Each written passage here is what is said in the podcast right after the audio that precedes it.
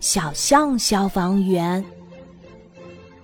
小动物们正在听花猫老师讲话。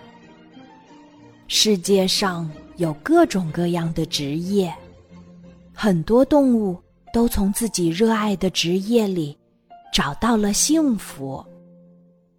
小象波波想，要是我有一份工作就好啦。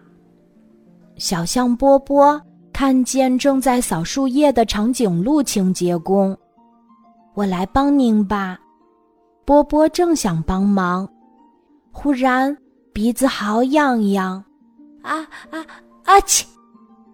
长颈鹿清洁工摇摇头：“你还是别帮倒忙了吧。”小象波波看到在田野里忙碌的黄牛农夫，我来帮您吧。小象波波正想走过去，可是他不小心踩到了田里的蔬菜。黄牛农夫生气地说：“快走开！抓小偷！抓小偷！”小象波波看到正在追小偷的猎豹警察，他说：“我来帮您吧。”不一会儿，小象波波的汗滴滴答答的掉下来，他还在继续跑着，可是猎豹警察早已经抓到了小偷。看来我也不适合当警察，小象波波有些沮丧。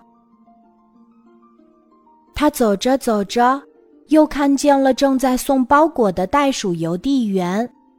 我来帮助您吧，小象波波拿起一些包裹，走得摇摇晃晃的，包裹哗啦哗啦，全都散掉了。波波伤心地说。我什么都做不好，救火呀！快救火！不知道从哪里传来的声音，小象波波听见了喊声，连忙用他的长鼻子在小河边吸足了水，然后循着声音来到了松鼠家。松鼠家的树屋着火了，小象波波。用长鼻子里的水扑灭了大火，大家都夸波波是好样的。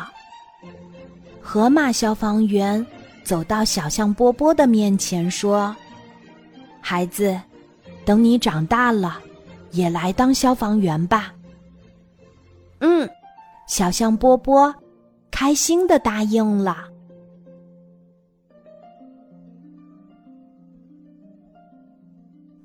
今天的故事就讲到这里，记得在喜马拉雅 APP 搜索“晚安妈妈”，每天晚上八点，我都会在喜马拉雅等你，小宝贝，睡吧，晚安。